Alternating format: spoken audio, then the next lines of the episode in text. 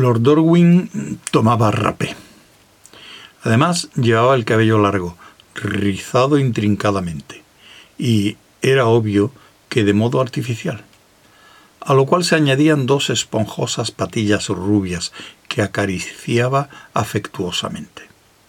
Además, hablaba con frases muy precisas y no podía pronunciar las R's. En aquel momento, Harding no tenía tiempo de pensar en más razones en qué basar la instantánea aversión que había experimentado hacia el noble canciller. Oh sí, los elegantes gestos de una mano con que acompañaba la más ligera observación. Pero, en cualquier caso, ahora el problema era localizarle. Había desaparecido con Pirén hacía media hora se había perdido de vista, evaporado. Harding estaba completamente seguro de que su propia ausencia durante las discusiones preliminares convendría mucho a Pirén. Pero Pirén había sido visto en aquella ala y aquel piso. Era simplemente cuestión de probar en todas las puertas. A medio camino dijo, ah, y entró en la cámara oscura. El perfil del complicado peinado de Lord Dorwin era inconfundible contra la pantalla iluminada. Lord Dorwin alzó la vista y dijo, Ah, Harding, nos está buscando, ¿verdad? Le presentó su caja de rapé, demasiado recargada y de poco valor artístico, pensó Harding, que fue educadamente rehusada.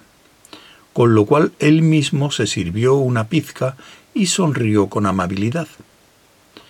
Pirén frunció el ceño y Harding le contempló con una expresión de total indiferencia. El único ruido que rompió el corte silencio que siguió fue el crujido de la tapa de la cajita de rapé perteneciente a Lord Dorwin. Entonces se la guardó y dijo, Una gran realización esta enciclopedia suya, Harding una verdadera hazaña que puede equipararse a las mejores realizaciones de todos los tiempos. La mayoría de nosotros piensa así, milord. Sin embargo, es una realización no totalmente lograda todavía. Por lo poco que he visto de la eficiencia de su fundación, no abrigo ningún temor respecto a esta cuestión. Y asintió a Pirén, que, respondió encantado, inclinando la cabeza. Una verdadera fiesta amistosa, pensó Harding. No me quejaba de la falta de eficiencia, milord, sino de exceso de eficiencia de los dirigentes de Anacreonte, aunque en otra dirección más destructiva. Oh, sí, Anacreonte hizo un negligente gesto con la mano. Vengo de allí es un planeta de lo más bárbaro. Es verdaderamente inconcebible que los seres humanos puedan vivir allí en la periferia. Carecen de los requisitos más elementales de los caballeros bien educados. Hay una completa ausencia de los elementos más fundamentales para la comodidad y conveniencia, el máximo de sudo en que Harding interrumpió secamente. Por desgracia, los anacreontianos tienen todos los requisitos elementales para la guerra y todos los elementos para la destrucción. De acuerdo, de acuerdo. Lord Dorwin parecía molesto, quizá por haber sido interrumpido a mitad de la frase. Pero ahora no vamos a discutir asuntos de negocios, ya lo sabe. Estoy muy interesado en este momento.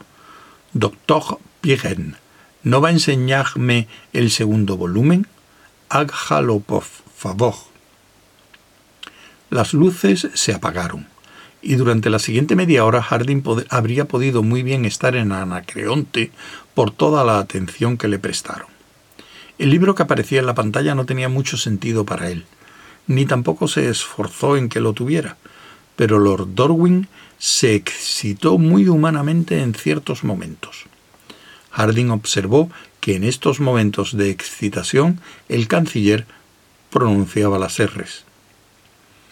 Cuando las luces volvieron a encenderse, Lord Darwin dijo, Maravilloso, realmente maravilloso. ¿Por casualidad no está interesado en arqueología, Harding? ¿Eh? Harding fue sacado bruscamente de una ensoñación abstracta. No, milord, no puedo decir que lo esté. Soy psicólogo por intención inicial y político por decisión final. Ah, sin duda son estudios muy interesantes. Yo mismo, se sirvió una gigantesca ración de rapé, soy aficionado a la arqueología. ¿De verdad? Su señoría, interrumpió Pirén, conoce el tema a la perfección. Bueno, quizás sí, quizás sí, dijo complacientemente su señoría. He hecho muchísimos trabajos científicos. De hecho, he leído sin cesar. Conozco todas las obras de Jagdum, Obihasi, Guml, oh, todos ellos, ¿sabes?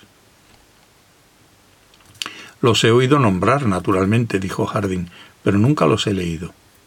Algún día lo haga, muchacho, le compensará ampliamente. Considero que bien vale la pena venir hasta la periferia para ver este ejemplar de la Met. ¿Me creerán si le digo que no figura entre mis libros?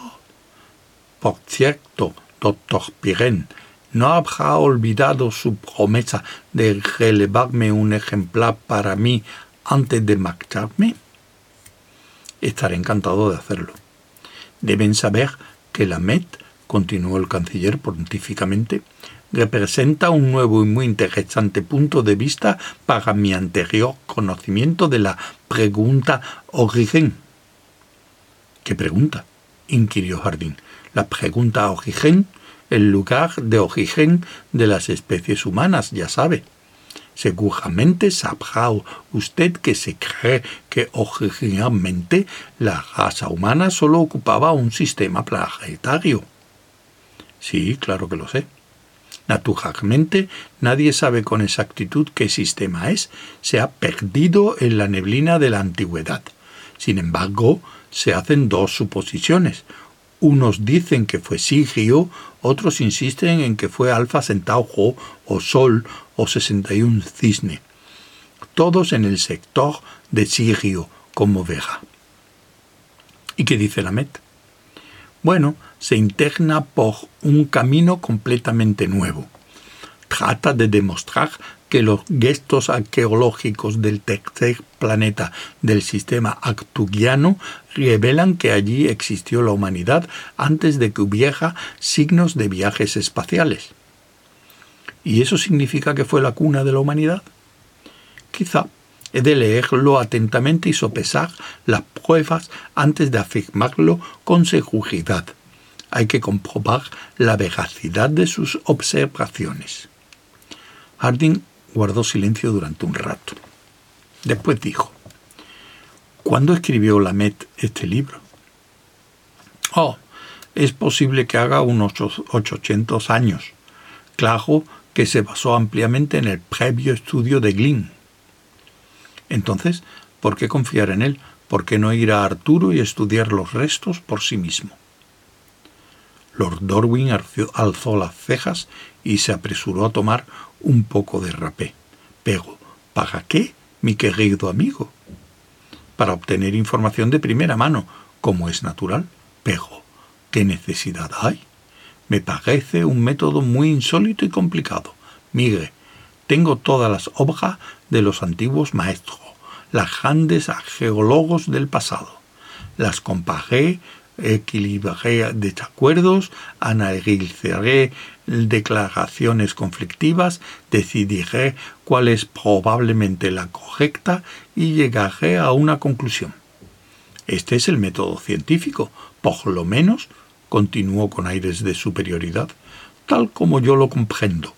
Qué insufriblemente inútil sería ir a Arturo o al Sol por ejemplo, y andar a tropezones cuando los antiguos maestros conocieron aquello con mucha más eficacia de la que ahora podríamos esperar?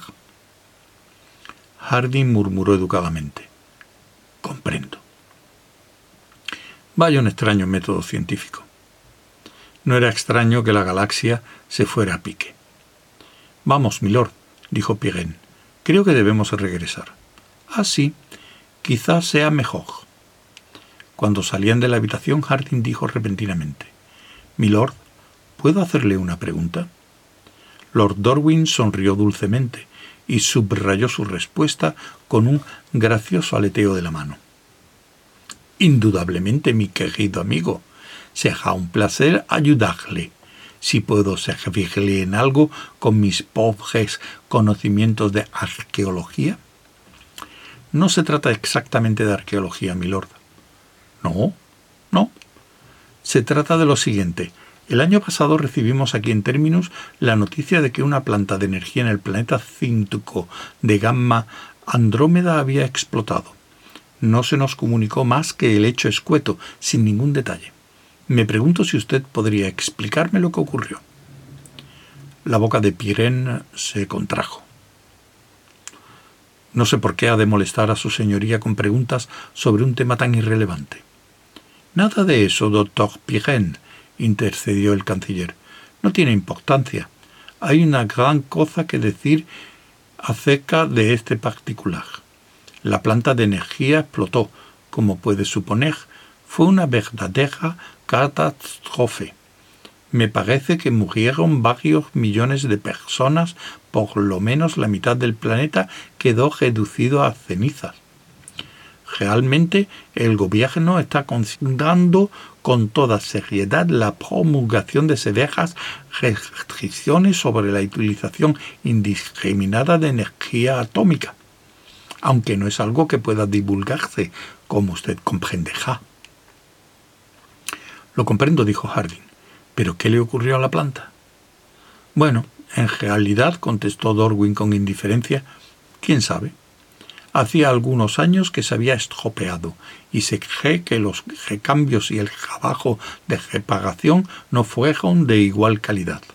Es tan difícil en los días que cogen encontrar a hombres que realmente entiendan los detalles técnicos de nuestros sistemas de energía y se llevó un poco de rapé a la nariz. ¿Se da cuenta, dijo Harding, de que los reinos independientes de la periferia han perdido su energía atómica? No me diga, no me sorprende nada. ¿Qué planetas tan bárbaros? Oh, pero, querido amigo, no les llame independientes. No lo son, ¿sabe? Los tratados que hemos hecho con ellos son una prueba positiva de lo que digo. Reconocen la soberanía del emperador. Tenían que hacerlo, naturalmente, o no hubiéramos firmado el tratado. Es posible que sea así, pero tiene una considerable libertad de acción. Sí, supongo que sí, considerable, pero eso tiene escasa importancia. El imperio ha mejorado ahora que la periferia se basta a sí misma, como ahora ocurre, más o menos. No nos sirven de nada, ¿sabe? Son unos planetas de lo más bárbaro. Apenas están civilizados estuvieron civilizados en el pasado. Anacreonte fue una de las provincias exteriores más ricas. Tengo entendido que incluso superaba a Vega en importancia. Oh, Pegohardin, eso fue hace muchos siglos. No pueden sacarse conclusiones de esto. Las cosas eran distintas en los viejos días de grandeza. No somos igual que antes, ¿sabe? Vamos, Ardin, es usted un muchacho persistente. Ya le he dicho que hoy no quería hablar de negocios. Me había dicho que trataría usted de importunarme, pero ya tengo demasiada experiencia para eso. Dejémoslo para mañana. Eso fue todo.